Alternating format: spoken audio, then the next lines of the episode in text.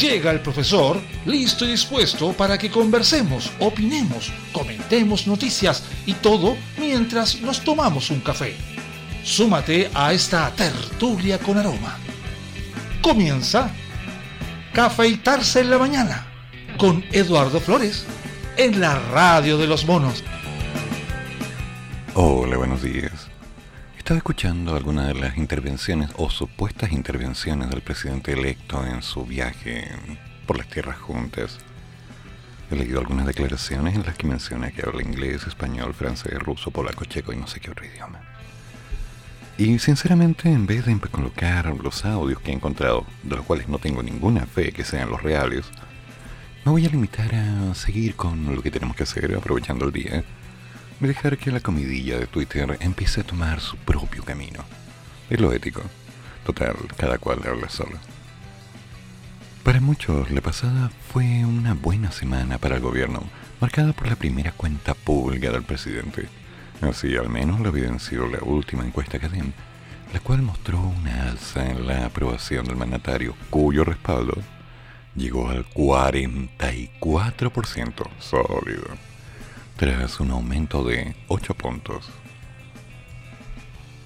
Pero este no fue el único efecto que tuvo la buena performance del jefe de Estado. Hay quienes atribuyen que el aumento de la opción a prueba a un 42% también es un producto de aquello. Ya. Y es que para muchos el futuro del gobierno parece supeditado a lo que ocurre el próximo 4 de septiembre algo que el propio titular de las Express, Giorgio Jackson, puso sobre la mesa el fin de semana al señalar que el Mercurio, bueno, a el Mercurio, que con la constitución actual muchas de nuestras reformas no se podrían llevar adelante.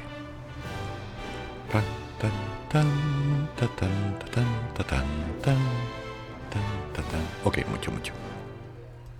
Sus palabras fueron respaldadas por el propio Boric al afirmar que es algo que a todas luces es evidente. ¿En serio? Pero pese al apoyo del mandatario, los dichos del señor Jackson generaron un cierto revuelo a nivel político, no solo por las críticas de la oposición, desde donde llamaron a la presidencia de cara al plebiscito, sino que también al interior de una de las coaliciones oficialistas, en este caso, el socialismo democrático. Ok. Se equivoca rotundamente. Yo creo que un ministro de Estado no puede hacer esa aseveración y comete un error garrafal al indexar el resultado de la aplicación del programa de gobierno al resultado del plebiscito, dijo tajantemente el presidente de la Cámara de Diputados, Raúl Soto, quien añadió que el deber de un gobierno es garantizar el cumplimiento de estos compromisos de campaña. ¿En serio? Y de su programa de gobierno independiente de las externalidades que puedan ocurrir. De nuevo, ¿en serio? Porque una cosa son los compromisos de campaña, los que van de la mano con las llamadas promesas. Y después viene el, bueno, vamos a hacer lo que se pueda dentro de que se pueda, pero sin intervenir demasiado, lo vamos a hacer gradualmente, lentito, así, pero lo vamos a hacer, hermano, si no se preocupe. Angelitos de Dios, y todavía creen eso. Además, el senador Gastón Saavedra, del Partido Socialista, planteó que además el ministro está diciendo entre líneas que además con este parlamento tampoco se podrían alcanzar esas reformas estructurales. Entonces yo creo que el ministro tiene que cuidar sus palabras, porque las interpretaciones pueden ser un tanto lesivas para su acción política después en el Congreso. En tanto, el jefe de la bancada de diputados de Renovación Nacional, Andrés Longton, expresó que es preocupante unas palabras concretas y duras, ¿no? Es preocupante la postura porque el ministro transmite que si no ganan la prueba, ellos renuncian a gobernar. Para, Longton, para, no dijeron eso. Dijeron que no iban a poder cumplir, que es muy distinto, eso no es renunciar. ¿ok? Acusando de paso a Jackson de manipular las emociones de la ciudadanía y engañarlos derechamente, ya que su gobierno fue electo bajo la acción de la actual constitución. Por lo tanto, la legitimidad del gobierno que ellos ofrecieron a la ciudadanía debería haberse construido bajo esos términos. Ok, para, para, para, para, para, para, para. Señor Longton, aclaremos un par de cosas. Yo entiendo que hay una facilidad de palabra, mucha gente lo hace, de trastocar las interpretaciones en un sentido personal bajo un beneficio específico de un grupo, segmento, sector o persona. Es como todos necesitan un culpable, todos necesitan a alguien que reaccione, que hable, que diga, que mueva alguna mano o que simplemente se manifieste para poder decir, es por culpa de esto que... No, pues. Entonces, señor Longton, la pregunta que yo le voy a hacer a usted en forma abierta, que lo hago yo, ¿eh? yo, es, inocentemente hablando, supongamos que hay problemas con los resultados del plebiscito y no se dan en función de lo que el gobierno quisiera. ¿Cuál sería el plan de acción? ¿Quién entraría a gobernar? ¿Usted sería a cargo? ¿Habría gente de por medio, tal vez movilizando hilos para que podamos seguir bien? ¿O le están diciendo a la gente que cuando pierda el... ¿Eso es lo que va a hacer? Por favor, señor Longton, no sea tan básico. Usted tiene escuela, hay gente que tiene estudios, hay gente que ha pensado. Y todo el mundo que ya tiene un poquitito de aula, que se ha sentado algunas horas en una sala de clase, que ha leído algo sobre el tema sabe que la mejor forma de manipular a la gente es por miedo. Entonces, un poquito más de respeto, señor Longton, hacia la gente. En septiembre viene el plebiscito. Ahí la gente va a decidir si aprueba o rechaza en función de lo que le hayan dicho que tiene que hacer.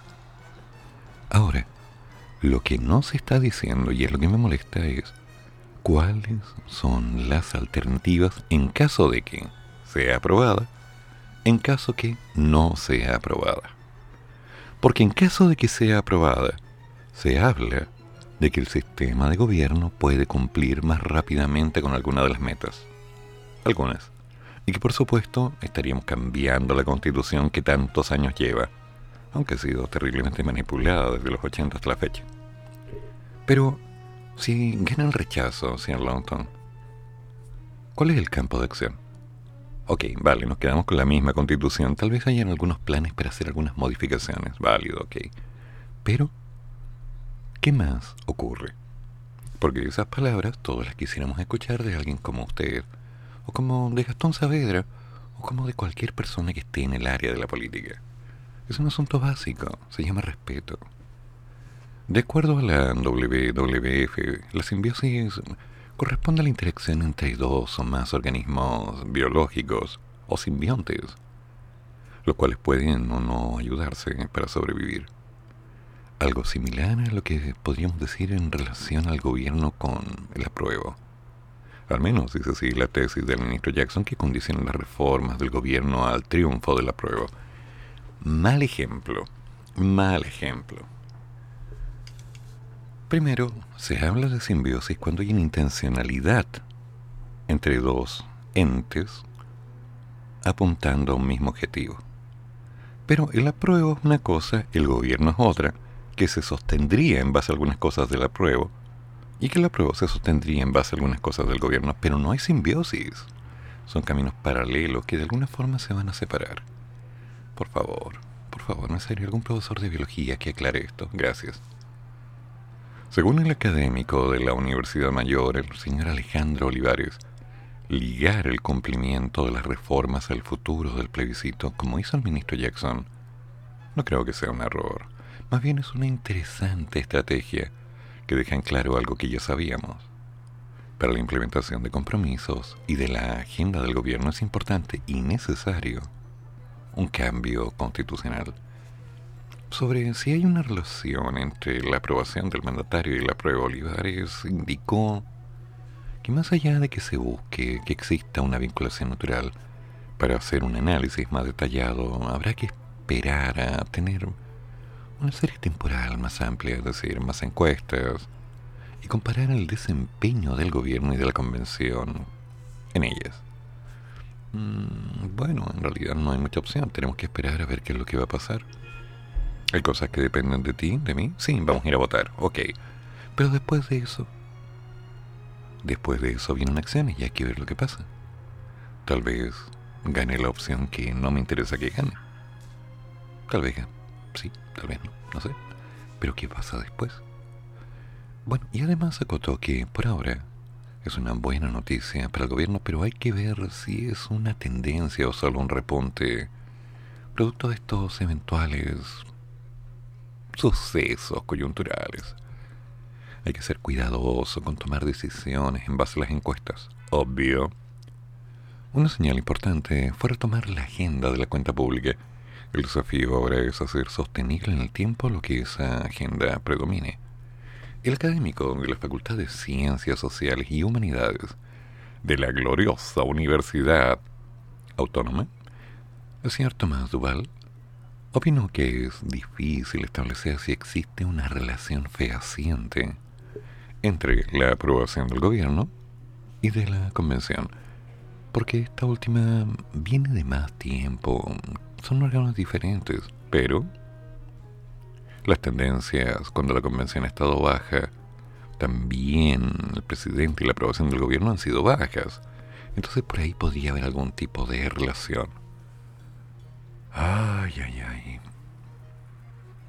¿Y la relación sería cuál, señor Duval? ¿Una correlación lineal, no lineal? ¿Nos podría explicar el R. Pearson? Digamos, ¿no? Se agradecería, porque si no es puro aire. Respecto a los dichos, señor Jackson, el señor Duval indicó que el tema que aborda ha sido un gran debate al interior de las coaliciones del gobierno. ¿De qué manera ellos se enfrentan el plebiscito final? Porque el gobierno, al ligarse a la convención, le está señalando, por una parte, que su programa está relacionado de alguna manera a la aprobación del texto. La pregunta que surge en el escenario es, ¿qué pasa si no aprueba la constitución? ¿Qué ocurre? Esa es una actitud que queda planteada y no resuelta, porque al ganar una opción de rechazo en un supuesto, ¿el gobierno llegó hasta ahí? No, no creo. ¿Y se acabó el programa? Tampoco lo creo.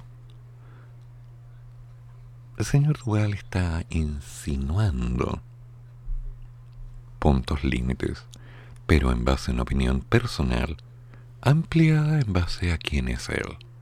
Señor Duval, cuidado, cuidado. Aquí nadie ha dicho que el gobierno termina. Simplemente el señor Jackson utilizó las palabras menos adecuadas. Pero, ¿cómo se van creando las opciones? ¿Cómo se construyen las realidades? Habría que ser un poquito más cuidadoso. Finalmente, señor Duval opinó que de ganar el rechazo, el gobierno actualmente puede llevar adelante sus reformas porque es lo que ha planteado el presidente de la República durante toda la campaña. Y en su último discurso de cuenta pública reiteró cuáles eran los ejes de sus transformaciones. Y las explicó claramente. Bueno, tanto como claramente no.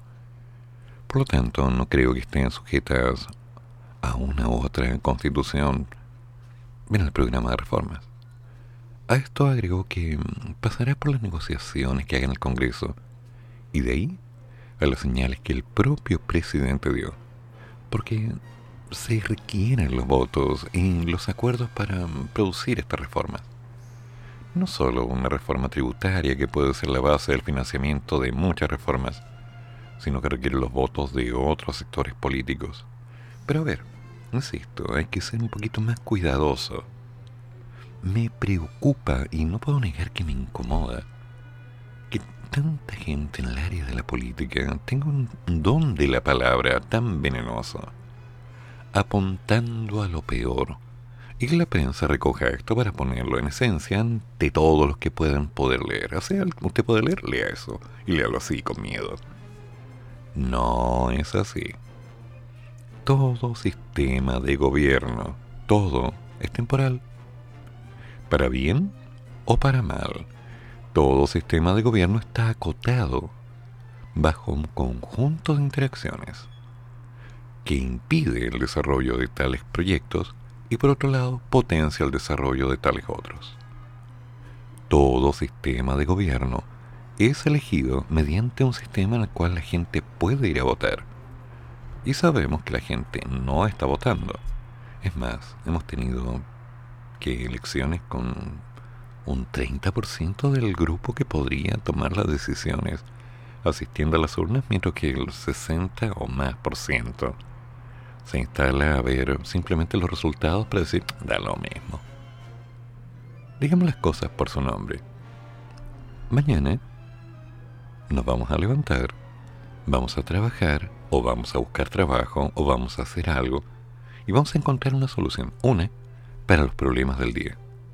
Dentro de una semana va a ser lo mismo. Dentro de un año, dentro de 5, 10, 20, 30, 50, 100, 500 años, vamos a seguir haciendo lo mismo, encontrando una solución al problema inmediato. Y si nos ponemos a esperar que alguna obra magnánima basada en la política que esté liderando el país para un beneficio conjunto, nos abra las grandes ligustrinas para que podamos avanzar, significará que en la realidad no hemos aprendido nada. La única forma de hacer que las cosas valgan la pena y que funcionen es usando las manos, trabajando. No, que tenemos que protestar. Muy bien, de acuerdo. Pero, ¿qué les parece si vamos trabajando y hablando? En otras palabras, hay que trabajar igual. Así que, pongámonos en campaña de acciones concretas. Y leamos esto con forma abierta. Veamos las opciones que lo que esté pasando pueda tomar o no, pero no dependamos de ello. ¿Ok? Hagamos las cosas bien.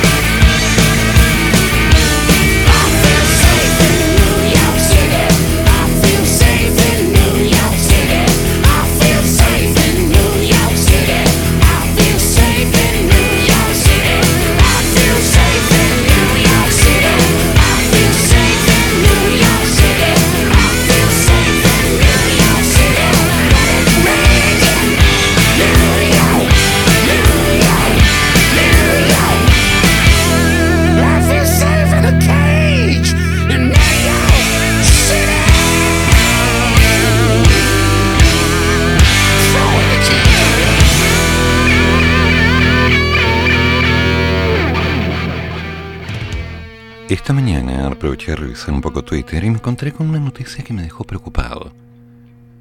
Un maestro del área, conocedor, mencionaba que si tú debías 200 mil pesos en tus tarjetas de crédito y pagabas 100, los 100 mil que todavía te quedaban se convertían en 109 mil pesos en deuda, sin haber usado nada. Ahora debo revisar esos valores porque me dejaron un poco preocupado. Yo sé que mucha gente, mucha, cuando se encontró con la sorpresa de que no salió el cuarto retiro, llegó a un verano en el cual habían deudas, en el cual no podían trabajar como el resto del año, en el cual tenían que sobrevivir. Y usaron las tarjetas, que por cierto, no hubo más opción.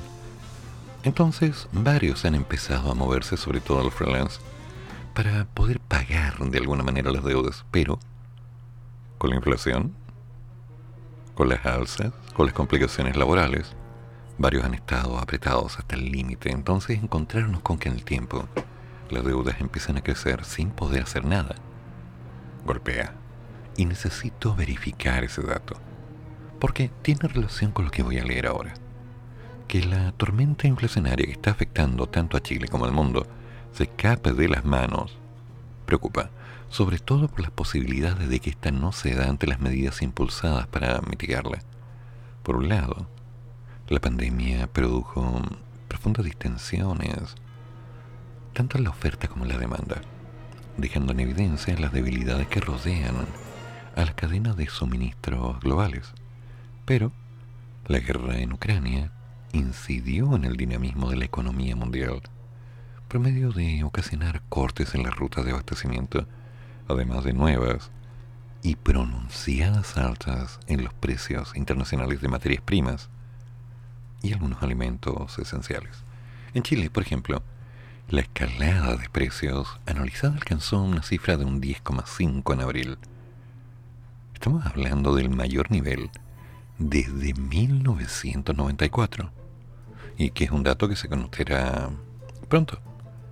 El que mostrará qué tan agudizado está el problema y considerando que la tendencia a alcanzar este tipo de récord es generalizada a nivel mundial, el debate entre los distintos bancos centrales radica en qué tan agresiva puede seguir siendo la política monetaria para controlar la inflación, sin que ello afecte demasiado a una economía global que vivirá un inminente proceso de desaceleración este año. Y es que, si lo pensamos fríamente, el grupo de política monetaria, convocado por la Universidad de Chile e integrado por Tomás Izquierdo, Eugenia Arsen, Carlos Botnevich y Juan Pablo Medina, hizo un llamado a frenar los ajustes salariales para controlar la fuerte inflación que tenemos en el país nos deja pensando. ¿Cuál es la idea? Ajustes salariales frenados, es decir, no más alza de sueldos.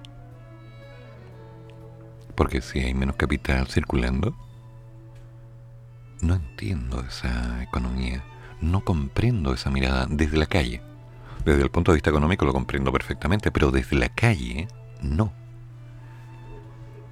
Además de recomendar al Banco Central elevar la tasa rectora en 125 puntos para llevarla de un 8,25 a 9,5 en que tradicionalmente se ve una tendencia a una estabilización forzada, uno se impone a sentir un pequeño escalofrío subiendo por la espalda. Porque si los precios si las tasas se, digamos, disparan un poco más, si de alguna manera la compensación de los sueldos no alcanza, y si a su vez nos tenemos que ir acomodando para comprar algunas cosas en menor cantidad, ok, lo sabíamos, pero una cosa es decidirlo y la otra es que no nos quede una opción. Es complicado, es incómodo. Y lo que es peor, no es tranquilizador. Advirtieron que para evitar una persistencia mayor de la elevada inflación actual, será necesario observar una moderación en el dinamismo de los salarios. Sin embargo, hasta el momento no es evidente aún si la dinámica salarial se esté moderando. Ocurre que el tema de bajar el dinamismo de los aumentos salariales puede ser uno de los principales problemas de países que conviven con alta inflación, dada la impopularidad de la medida y las complicaciones que ello acarrea para las familias. Sin embargo, los expertos bien saben que ajustar los sueldos acorde con aumentos excesivos de los precios de la canasta básica no es recomendable. Si lo que se quiere es de alguna manera controlar la inflación. Y claro que sí. A ver, lo voy a tratar de explicar en forma sencilla. Sabemos que las cosas están más caras. Nos suben el sueldo, tenemos más capital, compramos lo mismo, los precios siguen subiendo. Entonces suben el sueldo, seguimos subiendo, siguen subiendo, sube, sube, sube, sube. Pero el dinero deja de valer. El problema está en que tienen que encontrar alguna estrategia para que los precios dejen de subir. ¿Pero cómo? Bueno, una opción es producir más. Dos es mejorar las tecnologías de producción. Y tercero es aceptar que parte de las cosas que estamos comprando ya no se deben comprar, sino que las tenemos que hacer en Chile. Las tenemos que hacer en forma local. Esto va a ser lento, va a ser doloroso, va a tomar un largo aliento. Y por supuesto va a ser muy poco agradecido por la gente. Pero es parte de una estrategia. Lamentablemente es un modelo económico. Ahora, la pregunta es, ¿queremos?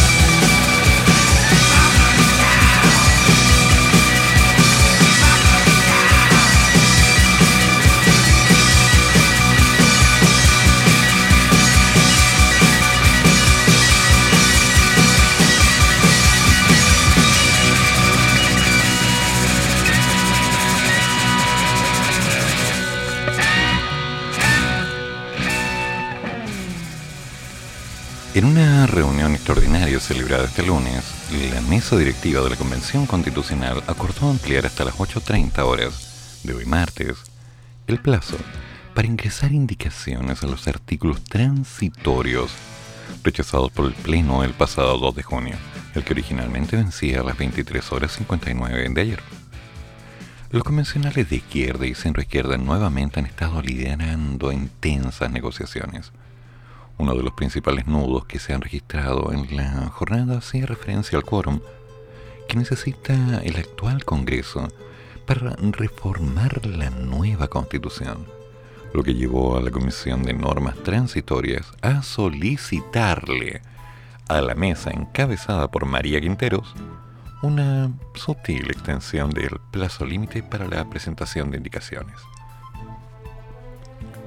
El actual escenario se da tras la caída en el pleno de la mayoría del primer informe emanado por la Comisión de Normas Transitorias de la Convención Constitucional el pasado 2 de junio, cuando 20 de las 45 propuestas de norma fueron aprobadas completa o parcialmente. Según se lo informaron, la mesa acordó acoger la solicitud de la coordinación de la Comisión de Normas Transitorias para ampliar hasta hoy, a las 8.30 de la mañana del martes 7 de junio del 2022, el plazo para presentar cualquier indicación ante su secretaría, con la finalidad de que emita el informe de una segunda propuesta respecto de las normas rechazadas en particular por la Convención Constitucional en la sesión 106 celebrada el 2 de junio. En la reunión de esta jornada estuvieron presentes la presidenta de la mesa, el vicepresidente, los vicepresidentes adjuntos, falta yo nomás. Entonces uno se queda pensando, ¿qué es exactamente lo que están cambiando? ¿Hacia dónde va esto? La reunión tenía como objetivo modificar lo último y en función de esto ya no va más. Entonces me quedan las dudas lo que está llegando a las calles, esta versión alterada, digamos esta versión impresa que está vendiendo dos mil pesos en algunos lados, no es la final. Es simplemente la que se tenía a la venta ese día en función de lo que se había avanzado. Viene una nueva edición, vienen modificaciones. Y por eso la gente dice, ah, qué lata. Tengo que volver a leer eso y lo otro todavía no lo termino de entender. Mal, caballeros, mal. Por favor, sería mucho pedir si pudiéramos ser un poquito más transparentes y explicarle a la gente en palabras sencillas qué es exactamente lo que se está haciendo. No es tanto lo que pido, porque incluso los que de alguna manera estamos más metidos en el tema y estamos leyendo continuamente, nos encontramos con que una propuesta que estaba lista ya no va, esta que también estaba lista ya no va esta que no iba, uy, de pronto está aceptada y es como, ya. Enfin, sigamos.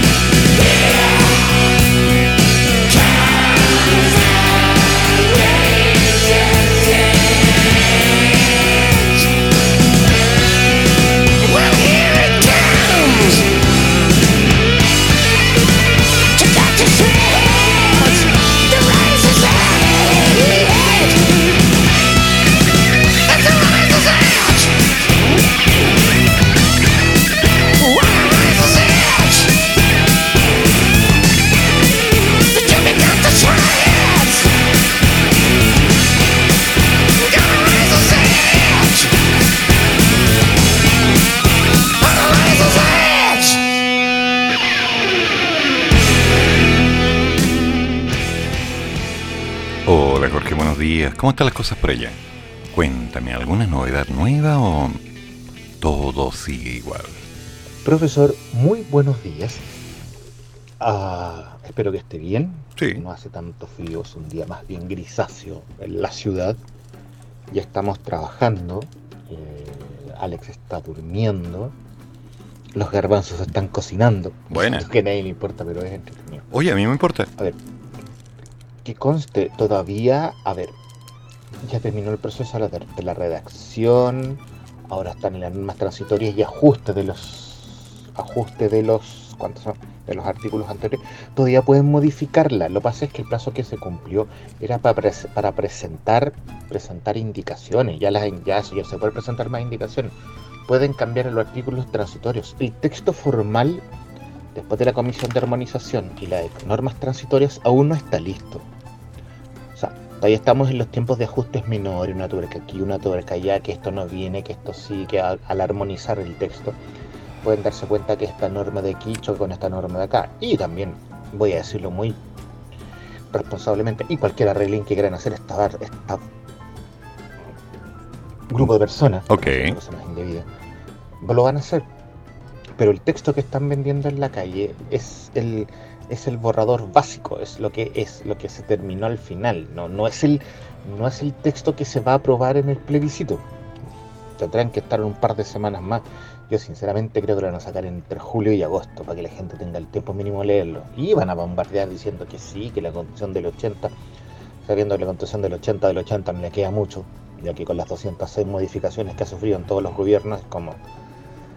Pero bueno, la gente compra barato. Espero que esté bien. No entendí mucho noticia de la mañana que, que si se aprobaba la constitución el gobierno se acababa. El gobierno tiene un plazo, la constitución no lo cambia, porque la constitución no se debe implementar en unos dos años, por lo menos cuatro o cinco años para que se implemente una nueva constitución. Así que si están metiendo cuco o están hablando mal, ay Dios mío, bueno, no, este gobierno lamentablemente en tiempo se ha caracterizado por dar las informaciones en forma muy errónea o muy dispersas o muy ambigua o simplemente quieren decir A y dicen Z. Pero, ok, como usted dijo, hay que trabajar, hay que, hay que modificar ciertos hábitos para que los precios bajen, parte desde los consumidores. Y esperemos que los consumidores, los verdaderos consumidores, no la masa que compra, entienda y empiece a practicar, a ver si con eso ayuda. Nosotros también estamos en esa, no estamos, no hemos llegado a la economía plan de guerra, pero sí estamos en una economía bastante austera con respecto a ciertas cosas. No tengo nada más que agregar, profesor. Que tenga muy buen día, muy buen café. Y nos estaremos hablando y conversando en estos días para detallar otras, otros menesteres. Un placer saludarlo y un gran saludo a todos los monos con navaja. Gracias, Jorge. Pero aclaremos un poco el proceso. Lo que ocurre, como ya sabrás, es que el señor em, Jackson no usó las palabras adecuadas para, em, digamos, dar la confianza. De alguna forma, la detonación de sus letras fue interpretada como una hecatombe del gobierno. O sea, no vamos a poder cumplir con la reforma si no gane la prueba. No es la mejor forma de decir, estamos trabajando. Y por supuesto, la contraparte dijo, mira lo que dijo. Entonces, varios aprovecharon y colocaron letras donde no habían palabras. Insisto, tal vez el señor Jackson no ha tomado cursos adecuados de oratoria para ordenar las ideas y no lo dijo de la mejor forma. Es cierto, y voy a ser categórico, si no sale la prueba en base a lo que se tiene en la Constitución, la antigua Constitución, con todas las reformas, va a entrampar varios procesos. Eso está claro. Eso se sabe. Por otro lado, la nueva Constitución no sabemos todavía cuáles serán los procesos que lleguen a entrampar. Hay que ser un poquito más claro. Y tercero, todo lo que sale en la prensa, todo lo que sale en los medios, todo lo que está relacionado con información política, está sesgado. Tiene una intención, canalla, cruel, vil, siniestra, diabólica y malévola, que busca sembrar el miedo, crear un poquito de confusión y, por supuesto, marcar una tendencia como si fueran, no sé, digamos, influencers. Entonces, cuando estamos viendo las acciones reales, como la gente no se informa y la gente se cansa de tratar de entender algo que no está del todo claro por el lenguaje, terminan entendiendo lo que les dicen que tienen que entender de la forma que les da la divina gana, porque cada cual entiende lo que quiere a su manera, conveniencias, funciones de utilidad, me dijeron hace un tiempo. Sí, así es. Y después, conflicto.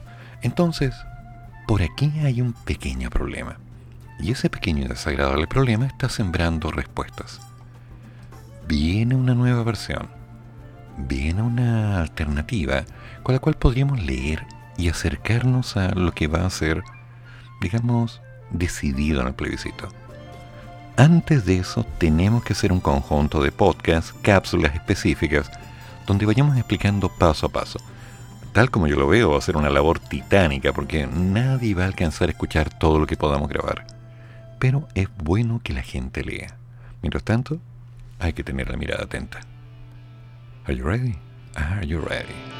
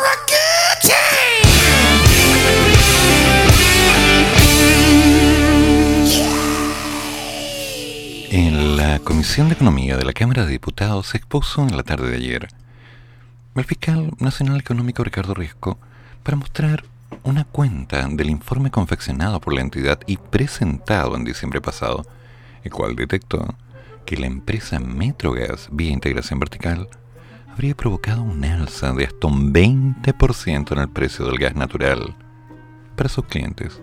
¡Qué lindo! Una situación que claramente ha gatillado una polémica importante y ha hecho que distintas voces urjan al gobierno a presentar un proyecto a la brevedad que se haga cargo del asunto, considerando que decidió retirar una iniciativa presentada en enero por el gobierno anterior que apuntaba en ese sentido. Ahora, el propio presidente en su cuenta pública se refirió a esto y aclaró que mandató a los ministerios de Economía y Energía a que en el más breve de los plazos presenten una iniciativa al respecto ante el Congreso. En su alocución, el señor Riesco manifestó que el mercado del gas natural chileno presenta falencias que están principalmente a nivel regulatorio, es decir, que existe una regulación defectuosa en la industria del gas natural.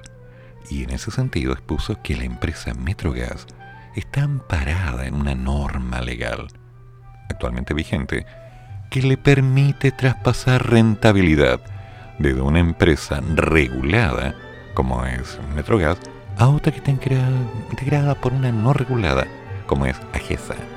Esto es encareciendo de manera relevante el gas natural que consumen los clientes de Metrogas. Qué feo. Pero los clientes, este problema no es menor una mayor tarifa equivale entre un 12,2 y un 20% del precio natural, el cual, como EGAN residencial, es pagado por los clientes. Anualmente este sobreprecio asciende entre 78 millones y 87 millones de dólares. Hay que señalar que todavía quedan nueve años de vigencia el contrato entre Metrogas y Agesa. ¡Nueve años! Dicho esto, sabemos que el problema tiene una solución medianamente sencilla y rápida bastaría con derogar el famoso artículo 12 transitorio y dictar un nuevo artículo en la Ley de Servicios de Gas que establezca que la rentabilidad máxima se tomará en cuenta no solo por la rentabilidad de la empresa distribuidora de gas, sino que la rentabilidad de todas las empresas del grupo empresarial que participan en el negocio del gas natural. Con ese cambio legal, como Fiscalía, creen que el precio de cada una de las cuentas que mensualmente pagan los clientes debiese bajar a la brevedad hasta en un 20%. Ya es algo. La autoridad explicó que en el 2017 se modificó la regulación en el mercado natural y se estableció un límite claro de la rentabilidad de las empresas del sector junto con sanciones para aquellos que no cumplieran con este punto. Esta reforma legal fue efectiva porque las distribuidoras de gas ajustaron a la baja sus rentabilidades y disminuyeron el precio de los consumidores, excepto Metrogas. Y esto ocurrió porque a mediados del 2016, un par de meses antes de la entrada en vigencia de la ley, Metrogas se dividió en dos empresas, Metrogas y Agesa. Metrogas se quedó con el negocio de la distribución del gas natural y Agesa con el abastecimiento. AGESA, sociedad del mismo grupo empresarial que Metrogas y que tiene los mismos accionistas, tomó control de todos los contratos de suministro que antes tenía Metrogas, incluido el contrato más relevante que Metrogas tenía con GNL Chile para abastecerse de gas natural. Lo relevante es que esta estructura hizo que de alguna manera se recontratara un contrato que ya había celebrado antes con GNL Chile, pero ahora lo hizo con un mayor precio, porque había un intermediario que antes no existía, el cual, Agesa, el cual cobra una comisión por sus servicios. Qué lindo, qué lindo. En suma, esta nueva estructura que está amparada en un artículo legal vigente que reconoció estos contratos celebrados entre partes relacionadas antes de la entrada en vigencia de la reforma legal del 2017, fue la encargada de encarecer el costo del suministro del gas natural que Metrogas antes obtenía en mejores condiciones. directamente de GNL Chile. Y esto le permitió a Metrogas, como grupo empresarial, trasladar la rentabilidad a una empresa que no estaba regulada. ¿A qué es en definitiva? Ah, qué lindo. Bonito, ¿eh? Así de simple, bonito. Estas facilidades de acción son las que curiosamente nos dejan pensando. Vuelvo al punto. ¿Queremos controlar la inflación? Sí. Hay una estrategia que es la que se ha estado aplicando de subir los sueldos de la gente en una forma regulada para compensar las alzas. Sí. Pero eso no era buena idea. Pero salvó. Es como lo que pasó con los retiros. Cuando se hicieron eran necesarios, pero nunca fueron buena idea. Eran necesarios. Ahora, ¿hay alguna forma en la cual se podrían bajar los costos de algunas cosas? Aquí hay uno. Un 20% menos en el valor del gas. Me pregunto, ¿hay algo relacionado con el agua? Ah, que las cuentas del agua son muy pocas. Es un gasto. ¿Hay algo con respecto a electricidad? Sí, se está haciendo algo con la electricidad. Se está bajando los que consuman menos de, si mal no recuerdo, 300 kW o 350 kWh. Entonces, cuando ya estamos planteando algunas posibilidades, de alguna manera vamos compensando. No es la mejor solución, no es definitiva, pero es parte de un proceso y en función de cada uno de los pasos hay que ver hasta dónde podemos llegar. Con calma. Con calma. Aún queda ver qué pasa con el transporte público, que sigue carísimo, y otras cosas que se siguen disparando. Y recordemos que la pandemia no ha terminado. Aún queda mucho por hacer. Rising Power.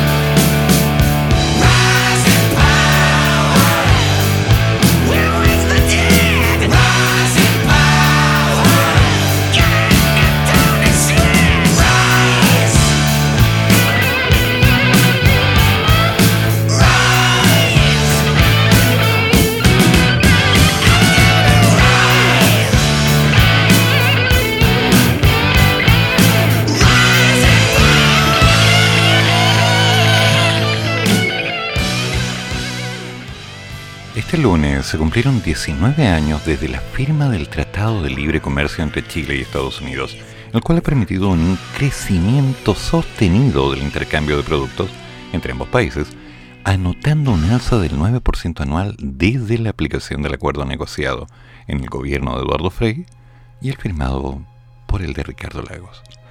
De acuerdo a los datos actualizados que mantiene la Subsecretaría de Relaciones Económicas Internacionales de la Cancillería, a los que tuvo acceso el Mercurio, el año pasado, los envíos entre las dos naciones sumaron 30.961 millones de dólares, un monto que consolidó al país norteamericano como nuestro segundo mayor socio comercial. No es tanto en realidad. En el 2021 las exportaciones chilenas a tierra estadounidense sumaron 14.932 millones de dólares, experimentando un alza del 53% frente al 2020. Los principales embarques fueron cobre, salmónidos, uvas frescas, tableros de MDF, listones, molduras de madera, neumáticos, arándanos frescos, carne de ave, mandarinas frescas y yodo. En tanto, las importaciones desde Estados Unidos sumaron 16.027 millones de dólares, creciendo un 52% frente al 2020, y los principales productos fueron aceites combustibles destilados, gas licuado natural y propano, teléfonos celulares, vacunas y reactivos de diagnóstico, los PCR.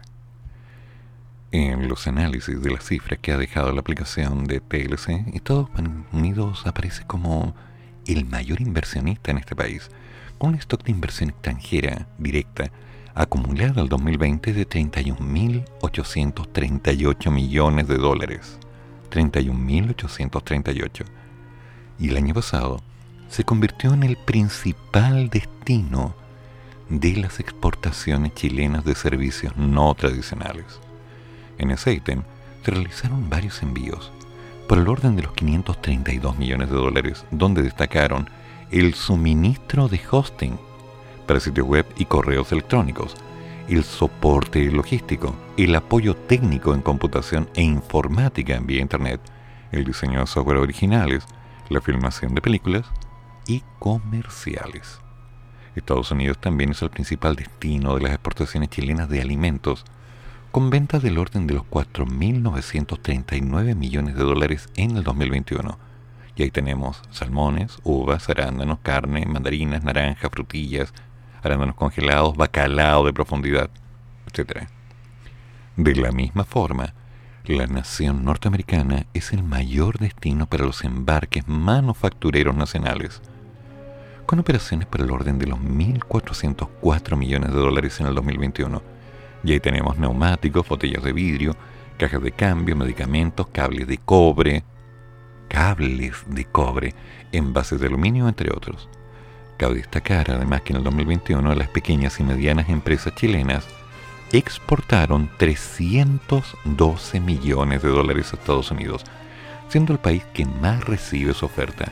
En forma colectiva, fueron 795 empresas pequeñas y medianas que dirigieron sus ventas al país norteamericano. Asimismo, Chile fue el principal proveedor de Estados Unidos en 48 categorías de productos para este 2021 de hecho, el 100% de las ciruelas frescas importadas vinieron desde Chile. Estamos hablando de 41 millones de dólares. El 99% de los duraznos frescos, el 90% de los trozos de pollo congelados, el 80% de los mejillones en conserva y el 58% de las clementinas. Otros productos donde Chile también lideró las ventas fue en filetes de salmón, uvas frescas, tableros MDF, mandarinas, naranjas, vino a granel, manzana, yodo, carbonato de litio, inulina, frambuesas congeladas, cobre refinado y manzanas deshidratadas. Por su parte, Estados Unidos es el mayor proveedor de Chile en productos como querosén para motores de avión, gasolina para vehículos terrestres, sin plomo, de 97 octanos, trigo tipo soft white, Harvard Winter, traillas autopropulsadas para la minería, plantas de nogal, nectarines frescos, plantas de berries y cranberries, casas rodantes y diamantes industriales, por mencionar algunos. En otras palabras, han estado haciendo su parte. Hay que ver. Bueno, ese es el punto del Tratado de Libre Comercio. Casi 20 años ya. Seguimos produciendo, seguimos vendiendo. Todavía recuerdo las palabras de este caballero. ¿Cómo se llamaba? El que dijo que el alza del dólar no afectaba al chileno porque el chileno no compraba en dólares. Ah, todavía no entiendo eso. Lamentablemente no tengo ese nivel como para adaptarme a esta realidad, pero en fin. Chile está produciendo. Chile tiene compradores. Chile compra y vende. Chile puede hacer más. Así que por ahora, ¿qué nos queda? ¿Seguir asustándonos con lo que está pasando o ponernos a trabajar? Yo la dejo ahí. Yo voy a seguir dando mis clases. Sigo promocionando a la sala. Y sigo haciendo lo necesario para que las cosas se puedan concretar. Me entero que ahora las universidades chilenas están ofreciendo un receso a los pícaros estudiantes para que no sufran tanto con la sobrecarga académica. Y todavía me pregunto si les cobrarán menos por tener el receso o les cobrarán lo mismo. Si los planes y programas fueron adaptados para que tuvieran menos formación, ¿podríamos decir que es correcto que tengan un receso y tengan menos clases? Por otro lado, ¿Nuestra mano de obra está capacitada para producir? ¿Realmente han mejorado las tecnologías en los procesos de aprendizaje? ¿Realmente los egresados de las universidades están a un nivel de competencia como para satisfacer las necesidades de un mercado variante como el que estamos viviendo hoy en día? Estamos vendiendo cobre, cables, estamos vendiendo uva, estamos vendiendo salmón, estamos vendiendo MDF, ¿Qué más podríamos vender? ¿Qué más podemos producir? ¿Cuáles son las carreras que habría que potenciar en el país? ¿Cuáles serían las redes de contenidos? ¿Más cálculo? ¿Más álgebra? ¿Más pensamiento? ¿Más física? ¿Más computación? ¿Más informática? ¿Más Python? Preguntas que me quedan dando vuelta en el aire. Preguntas y dudas que de alguna manera me dicen, aquí hay que trabajar duro y hay que reclamar menos. Y en lo posible, si no es demasiado pedir, dejen de llorar y pónganse a estudiar. Porque si no se pudiera, nadie lo lograría. Ya. Pónganle un poco de trabajo, hagamos que las cosas funcionen. Y de ustedes dependemos, ¿sí? De las nuevas mentes. Hagamos las cosas bien.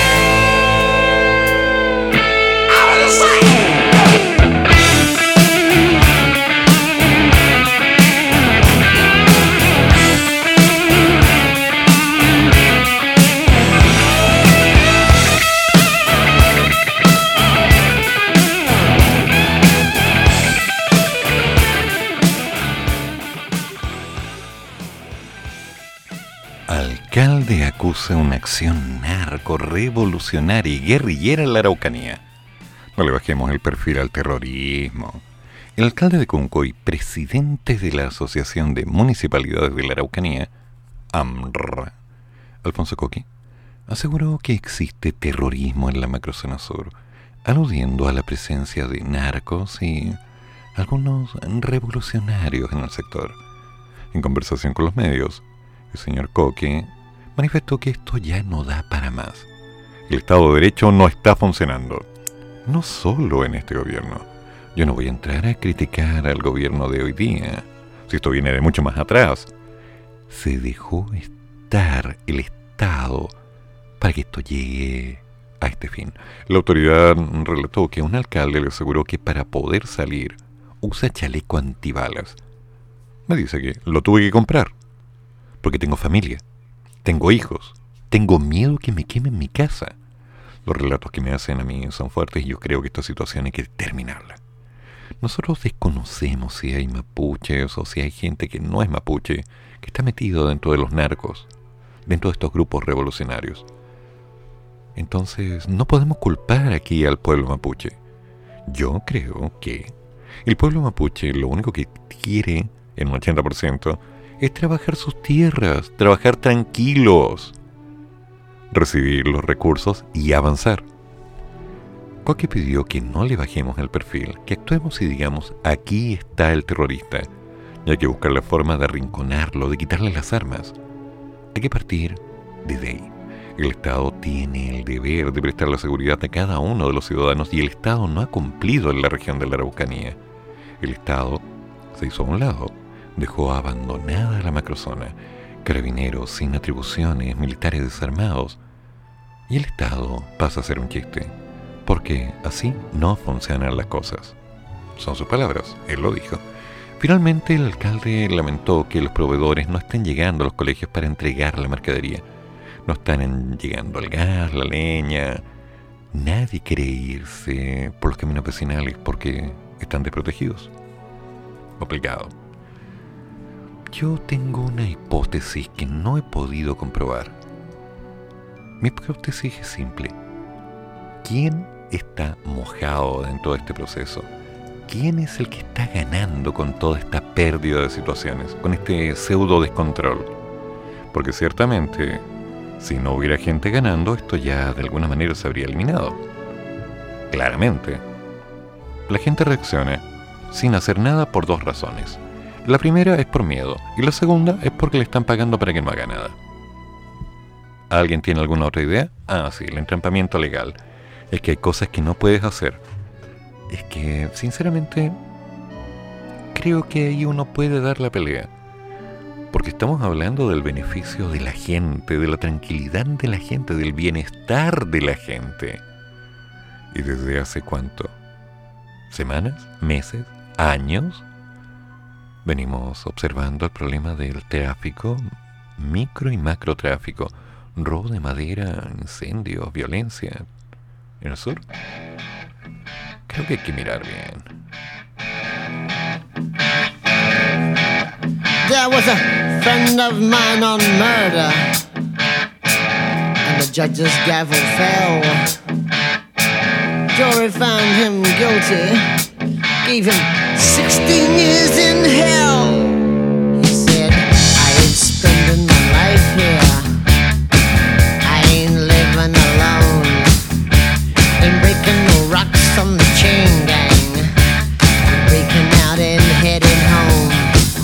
I'm gonna make a chain break. And I'm looking towards the sky. I'm gonna make a chain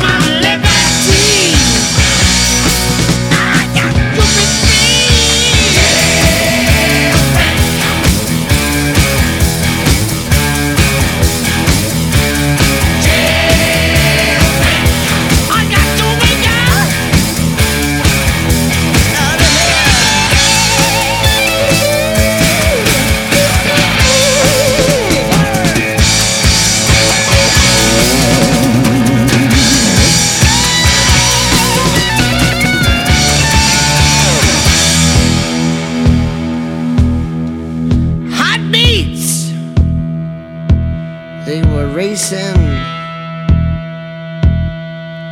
Freedom!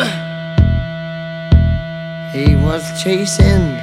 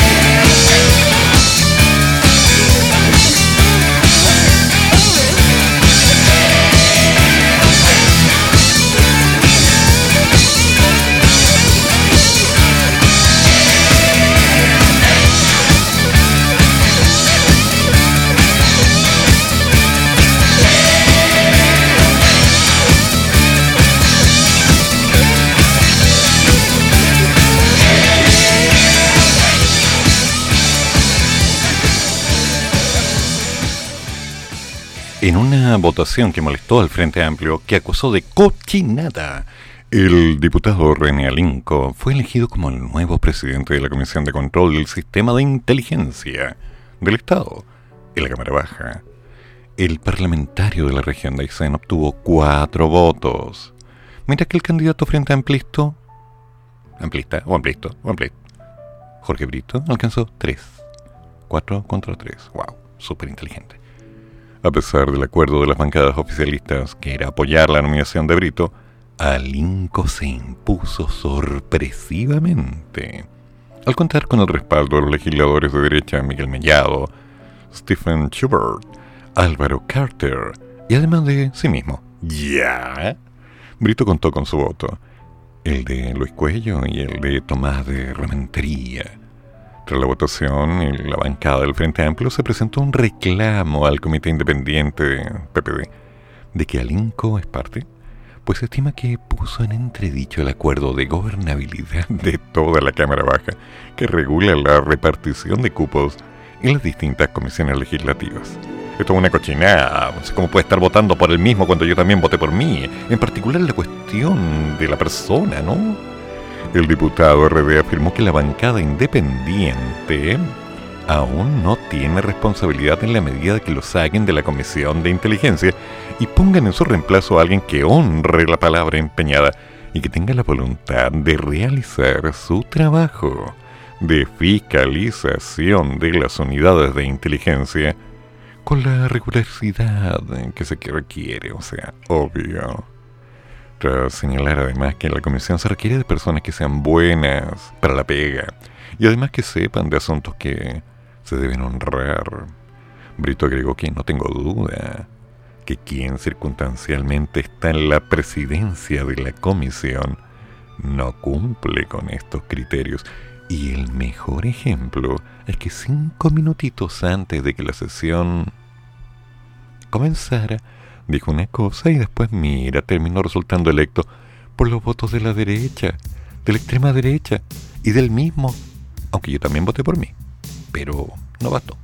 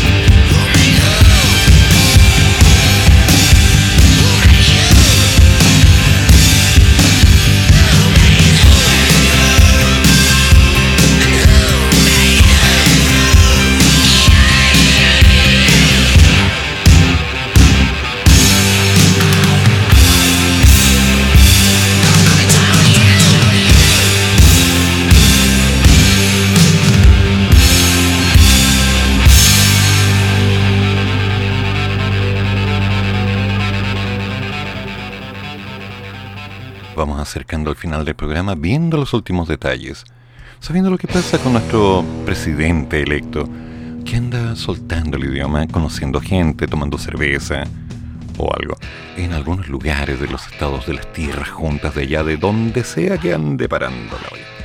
Mira, parando la olla, el otro está raspando, pero bueno, son frases que van quedando entre medio. Por ahora, por ahora nos vamos preparando para la hora final porque se acerca nuestro querido maestro, el Señor, te lo damos. Hoy día, bueno, hoy día no sé para dónde va. Porque se quiere poner a opinar acerca del fitness, del físico-culturismo. Hola, ¿cómo estás? Yo tenía un gatito, era así, ah, ¿no? Ya. ¿Le encuentras algún atractivo? ¿Tú practicarías esto? De andar levantando pesitas para, no sé, mostrar tus bíceps, tus poderosos brazos, así como, oh, ¿no? Ok. Bueno, esto y más en Radio con Navaja. Una radio que levanta lo que sea. Eso suena feo. Pero bueno, ¿qué le vamos a hacer? Y entre medio nos vamos a ir acercando para llegar un poco más tarde con... Aquí tenemos que ponernos de acuerdo. A las 11 inicialmente viene AS Rocks, si todo sale bien. Y hoy día hablando de canciones para reflexionar. Claro, Si todo sale bien. Si todo sale bien. Así que tenemos que arreglar eso porque ahí hay un detalle. Hoy día quiere la buena música para el viaje de la vida. Un paso a la vez. Y si no, bueno, veremos lo que nos depara el futuro porque la vida no se detiene. Y a las 14 horas me haces tanto bien. Con Patricia Aguiluz, que siendo el rey, el emperador de los grupos de WhatsApp, el rey de la paella, el señor del café instantáneo. Sí, ese fue palo. ¿Cómo se te ocurre darme café instantáneo? Qué feo. Sigue adelante, haciendo lo que tiene que hacer. Y nosotros, acá, armando los caminos, creando alternativas, construyendo un punto de vista, enterándonos que Twitter sigue ardiendo por las opiniones de varios. Me pregunto, ¿por qué será que la gente necesita tener opciones para funar, para odiar, para canalizar su ira? ¿Por qué tienen que tener un culpable y no hacerse cargo de sus propios problemas? ¿Por qué? Porque a la gente le enseñaron que así funcionan las cosas. Y después de un tiempo, gran problema general. Mal, mal, así no funciona. Pero ¿quién soy yo para entrar en detalles? Yo prácticamente no odio a nadie. Quien no me acompaña, toma su camino, yo tomo el mío, muy bien, todos seguimos tranquilos, me gusta la gente inteligente. ¿Y qué es lo que podemos hacer? Hacer lo que tenemos que hacer, cuidarnos, respetarnos, avanzar y construir porque independiente de nuestras divergencias, tenemos que dar un paso y otro paso y otro más para salir adelante. Recuerden, damas y caballeros, todas las opiniones vertidas en este programa son de mi exclusiva responsabilidad y no representan ni representarán jamás la opinión total de todos los integrantes de la radio. Yo hablo por mí y yo me responsabilizo de cada una de mis letras. El resto verá. ¿Ok? Que tengan buen día. Nos contamos mañana. Gracias por estar. Y ahora, a cerrar.